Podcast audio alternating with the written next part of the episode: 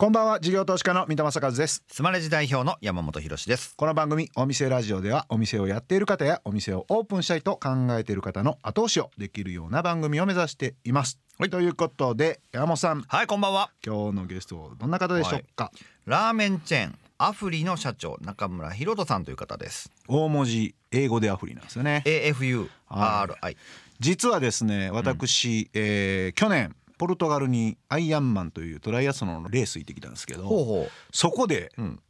アフリあったんですよ。マジで？めちゃくちゃおしゃれなところで、うんうんうん。あのね、まあ、日本のでいうと表参道みたいなところでマジで？なんか古い建物をはい。うまくこう作って、ヨーロッパ調でうんあってすっげえなと思って、うんうんうん。まあポルトガルって日本から行くとなんかちょっと僻地っていうかねめちゃくちゃ遠いんですよ。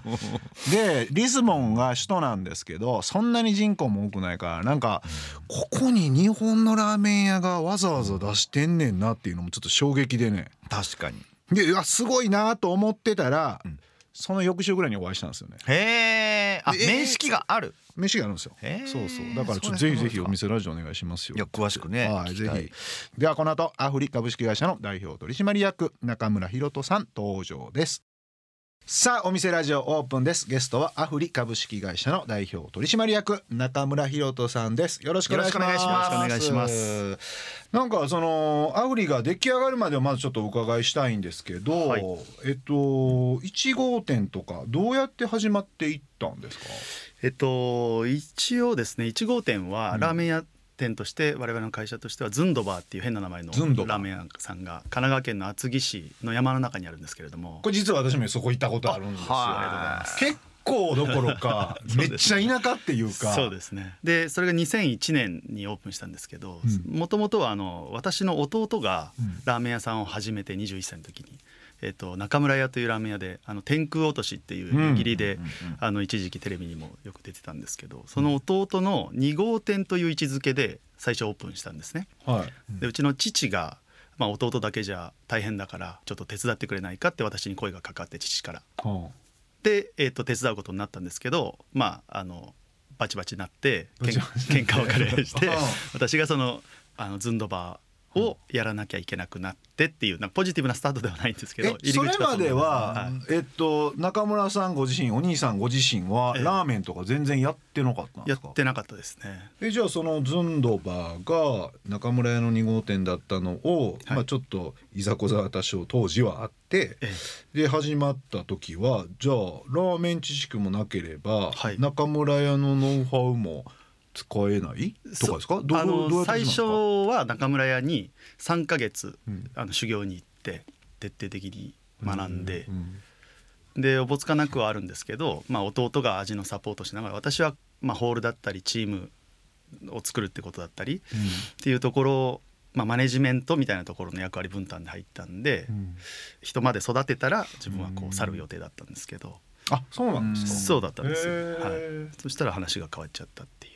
えじゃあそのラーメンの味麺コンセプトとかはどっちかっていうと、弟さんからはい。始まっていってそうです。もうもろ弟のこうレシピをそのまま2号店で出すっていうところからスタートしてますね。へえ、はい。でじゃあそれなりに回り始めて、はい。継続していこうってなってああそう山の中なんで、うん。あの商売いい時はなんかそう長く続かないから、うん。やっぱりあのちゃんとこう雨でもお雪でもあの人がたくさんいられるところに一個店舗を作りたいと。味に関してはすごくいいって評ご評判いただいてるんでっていうことで父からもう一個店舗作りたいっていうオファーがあって、うん。作ったのが2003年の恵比寿のアフリなんですけど、でそこは、うんはい、パッケージから何から何まで一応自分でロゴも自分で作ってはい、こうやった感じですね。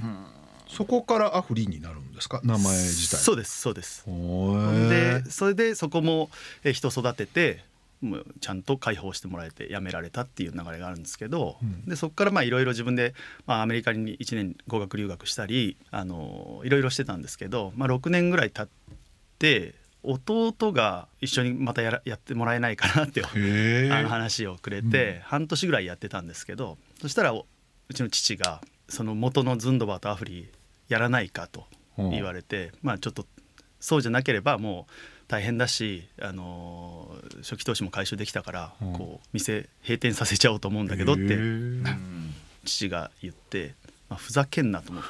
こんだけ立ち上げたのに。えーそうです立ち上げてあとはみんながそのいろいろこう把握縛っていろいろやったのにもうもうだからつまり自分だけの出資者社長だけのものじゃなくなってるのに、うん。って思ったのと、まあ、戻ったその大きな理由としてはやっぱりこうずっとやるつもりないって公言しながらやってたんですけど改めてそういうチャンスが巡ってきた時に、まあ、愛情を込めて徹底的にやったなと思って。うん。でこ同じ形で自分のところに戻ってくるならいやありがたくやってみたいと思うなと思って、はい、で、まあ、一個条件は、まあ、自分が私が最終決定権者だったら戻りますっていうことを伝えて戻らせてくださいっていうことを伝えて、はい、口出すなよってことなんですけど、そうかそっからまたその快進撃が始まるってことなんですね。はいどうですかね。へえちょっとじゃあ1店舗目というかこのズンドバーのところのええ。始まりのところからちょっとお伺いしたいんですけど、はい。どうやってまあ正直私も行きましたけど登山道の入り口ぐらいのなんか、はい。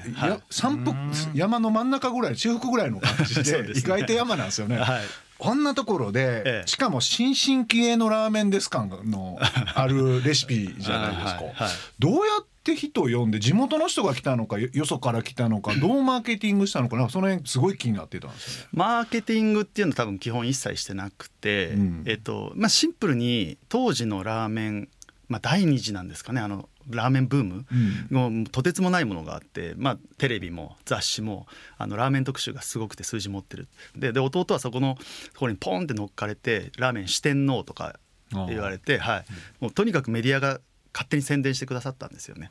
だからもうあの集客に関して言うともろボーナスタイムだったっていう。でもそのブームが来て、えまあ言い方ですけど今でもちゃんとこう私行った時行列だったんですよ。ああありがたいありがたいまあしつこいですけど山の中で。そこはええ途切れず ずっとお客さん来てたんですか？いえそんなことないです。やっぱり一回落ち着いて、はい。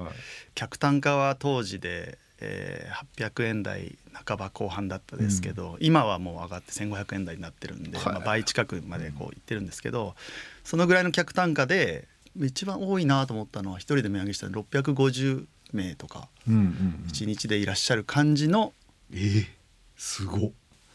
下がった時で言うと1日の売り上げがもう10万円切っちゃうっていう平日だと。どこから手こ入れしていったんですかな？どういうところもう本当細かなものの積み重ねなんだと思うんですけどすね。なんか、はガーンと良くなって悪くなってでもそこから持ち上げる作業ってはい。すっげえ大変だと思うんですけど、ね。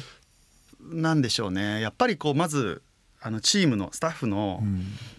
気持ちをやっぱりもう一回こう負け癖のところから、うん。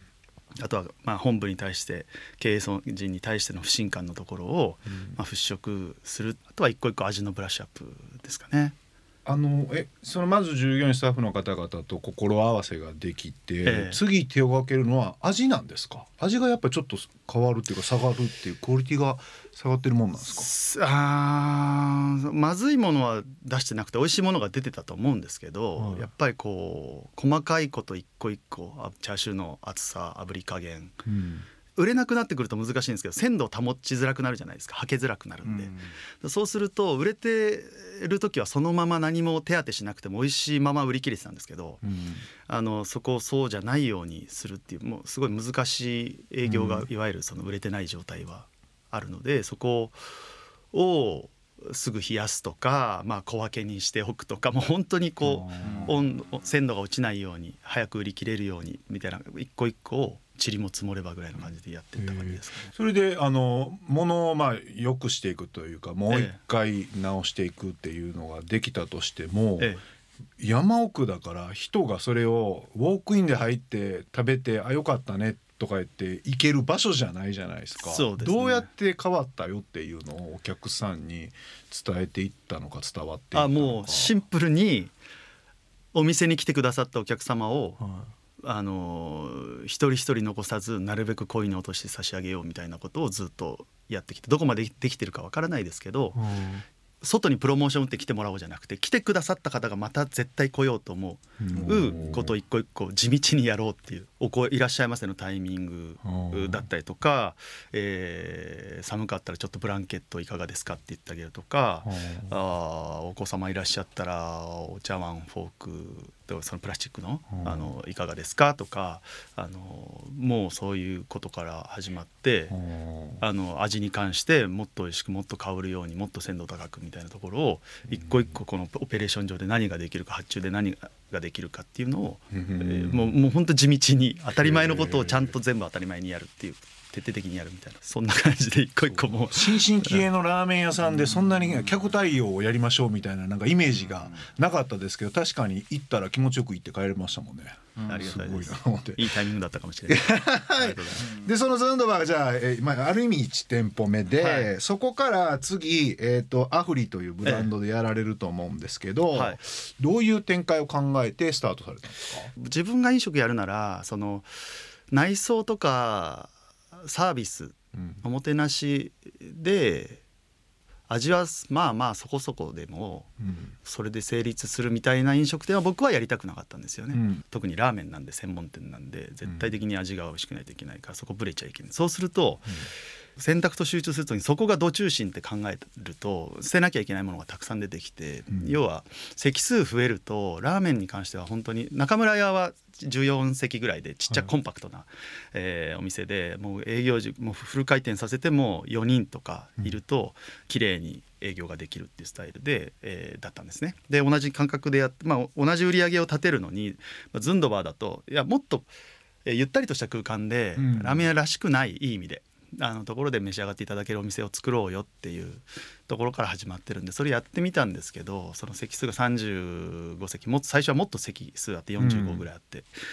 やると同じ売り上げ立てるのに同じ価格だともう本当に人が倍ぐらい必要なんですよねあー7人8人ぐらい必要でそれでギリギリというかそのお客様のイライラセンスタイマーってうんやっぱりあの席に着いてからがイライラタイマーが始まるんで、うんうん。着いてからご提供までじ時間かかっちゃうとあのすごくイライラするんですよね。だからそれだったら並んでいただいてる方がお客様にとっても我々にとってもいいんですよね。納得感があるんですね、はい、結局うちのラーメンで、えーでもちゃんと利益を出しながら人件費絞りながらやるなら、うん。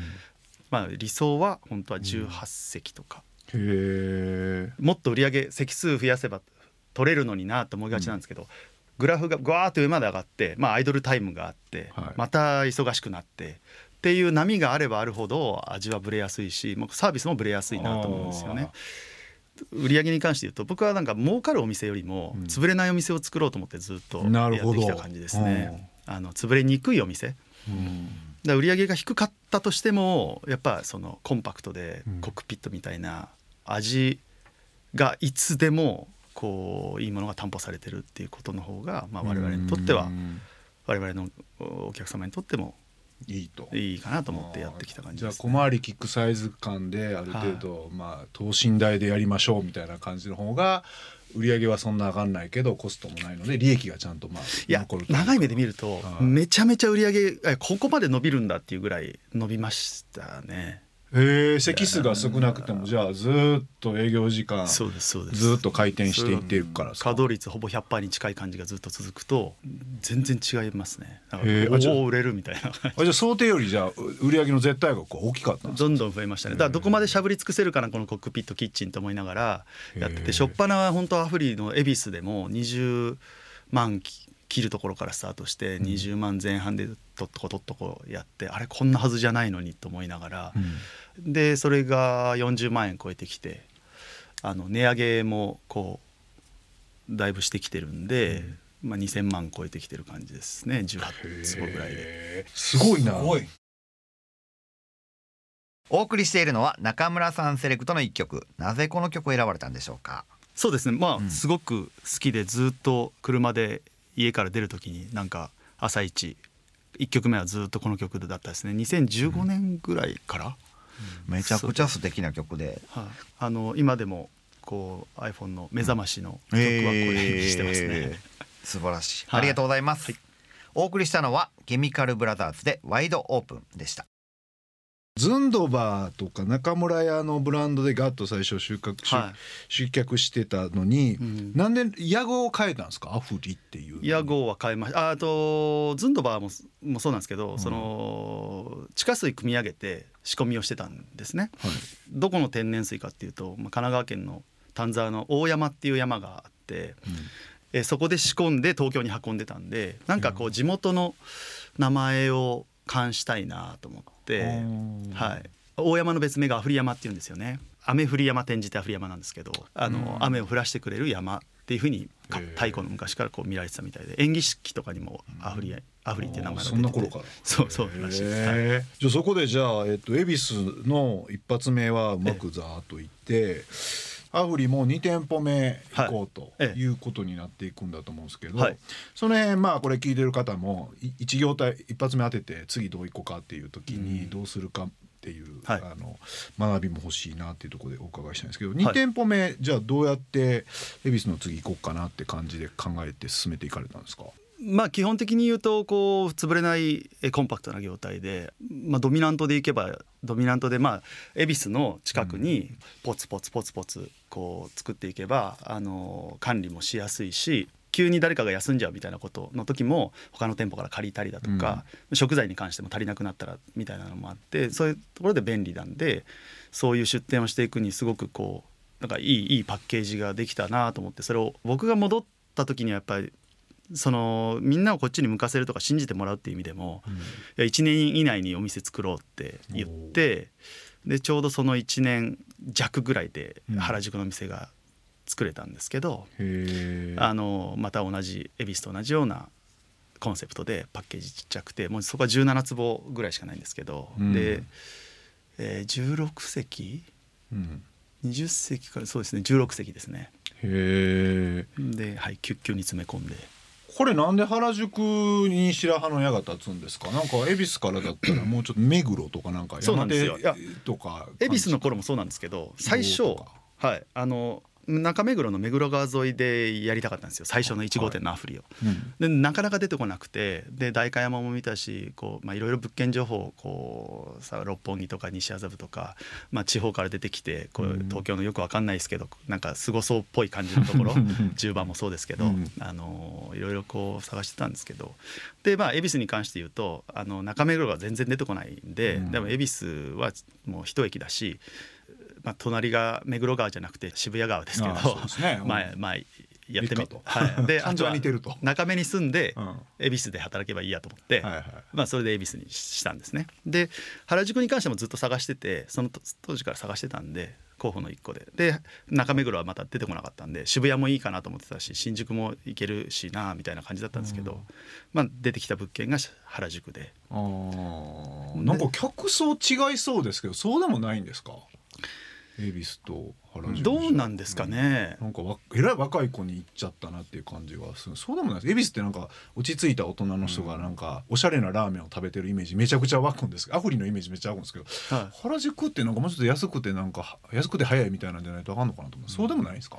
まあ原宿の中でもこの場所みたいな恵比寿の中でもこの場所ならみたいな感じでこの街を選んだっていうよりかは街の中でのその場所だったからそことを選んだってことなんえですけど。それまさにちょっと聞いてみたいですけどななんどういう感覚値なんですかそれって。なんか自分がここでだったらお店持っててもいいかなとか関わってもいいかなみたいな。それのなんすか？角がいいとか大通りだとか入ったところとか景色とか人通りなんかなんかこう、まずは最初の4店舗までは特にこだわってましたけど一等地と言われるなんかマックさんとか、うん。ああいうナショナルブランドのもう一級品のところがこう取ってられるところ高いじゃないですか。ですね。でどう考えてもいい立地なんで。だからそこを外れたとしてもまあ近隣に人がいてだからでもとはいえ駅から近い。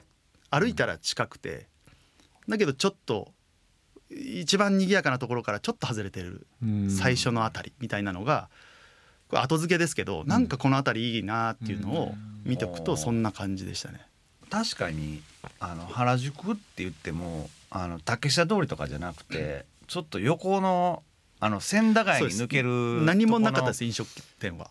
うんあその先も。その並びにちょっとおしゃれなちょっと雰囲気のいいカフェとかそそうそうですね。家具屋さんみたいなのがあったりとかっていう、はい。ちょっとまた違う毛色が違う感じではありましたね。そうですね。ね。竹下通りもすぐなんですけど、うん。もうい誰も行かなくなる最初のあたりみたいな。で恵比寿も今よ恵比寿横丁できたりとかその裏後ろにもお店たくさんありますけど当時はもうほとんど人通らないみたいななんか裏路地だったんですよね。はい、だからまあでもズンドバーでやれたならどこでもやれっかなみたいなな舐めた感じはありましたね。ちょっと近くにはめちゃめちゃ人いるけど、はすあの家賃がはい。安、い、やちょっと比較的安くてみたいな感じをまず選定していったみたいなことですか？まさにまさにそうですね。はいあーである程度口コミがあれば一足ぐらいは伸ばしてくれるだろうみたいな。そうそうですね。ああとはコンパクトで人件費を抑えてたら、まあのんびりやってたとしてもとりあえず食っていけるんで。あーそでそこからちゃんとしてるとちょっとずつ人はあのファンの方が増えてくださると思うから。あーなるほどな、はいまあ一発目やろう思うとある程度やっぱ人通りないと怖いなって思っちゃうんですけどそこはちょっとグッと構えてまずはコア客を作りましょうみたいな。だ固定費上げないようにまずどうするかをしっかり考えないといけないって感じですよね。はいはい。なるほどいやたくさんお話をお伺いして。なんかまだ2号店3号店で止まっちゃってるんですけどもここから海外にまで出出ていかれてるんでその辺の話を、はい。あの来週もお伺いしたいなと思います。えーゲストはアフリ株式会社の代表取締役中村博人さんでした。中村さんには来週もお付き合いいただきます。ありがとうございました。ありがとうございます。事業投資家の三戸正和とスマレジ代表の山本博でお送りしてきました。お店ラジオそろそろ閉店のお時間ですはい、はい行きました、はい行きましたありがとうございますありがとうございますって何どんなメッセージが入ってるかもお電話ありがとううございますっていうことです。あお店の電話とかもそうでしょ。あお電話ありがとうございます。まずは山本商感謝から、店ですはい。なるほどね山本商店ですって振る この番組ではお店の方からのメッセージが留守番電話という形で届きますそれでは聞いてみましょうはいさい。沖縄県今帰仁村にあります世界遺産今帰仁城跡、今帰仁城跡券売所からのお知らせです。県内で一番大きいグスク跡で、沖縄の方言でグスクとは城のことです。壮大な城壁は圧巻ですよ。水戸さん、山本さん、1月20日から1月28日に今帰仁グスク桜祭りを開催します。沖縄でも桜の名所として有名なので、ぜひ今帰仁城跡に面相礼。メンメンソーレだうんまた来てねまた来てね。券売所ってすごいやんかあらー嬉しいなちょっともう公共施設ぐらいのところにもうなんかスマレジさん入ってますやんかお嬉しいですね。国ですねもうねスマレジは。泣きう人ん。グスクうん。桜祭りはあ。めちゃくちゃ早いですね。1月の20日から28日ですって。まだ1月やないね。いや私結構沖縄行きますんでこっち側の南側はねもう那覇があっていろいろみんな行ってると思うんですけど北側はもう最近どんどん開発がされててほうほう。あの刀のあの USJ をやったうんうん。えー森岡さん。うん、森岡さんが今テーマパーク作りますとかってやってたんで、この辺がだからはい。次の沖縄の、うんおー観光のメインになりつつあるってことなんで、はいぜひ皆さん泣き人村泣き人行っていただければと思いますね、はい。はい、えー今日の留守番電話のメッセージはスマレジを使っている世界遺産泣き人城跡券売所からでした。ありがとうございました。ありがとうございました。さて山本さん、えーはい。今日の中村さんのお話いかがでしたでしょうか、はい。すごい面白かったんですけど、うんすごく残ったのはうんいかに外から人を呼び込むかっていうのではなくてうん。来てくださった方に全集中するみたいな、うん。それがすごく面白くて、うん。まあ、おそらく広告宣伝費とか払ってな払ってないというかかけないでうん。お客さんをちょっとずつ増やしていくみたいな、うん。なんかすごい誠実さが見えて、まあ、当たり前のように聞こえるんですけど大事ですよね。ねすごく大事なことなんだなって。なるほど。はい。ということで、えー来週も人気ラーメン店アフリの社長中村博人さんにお話をお伺いします。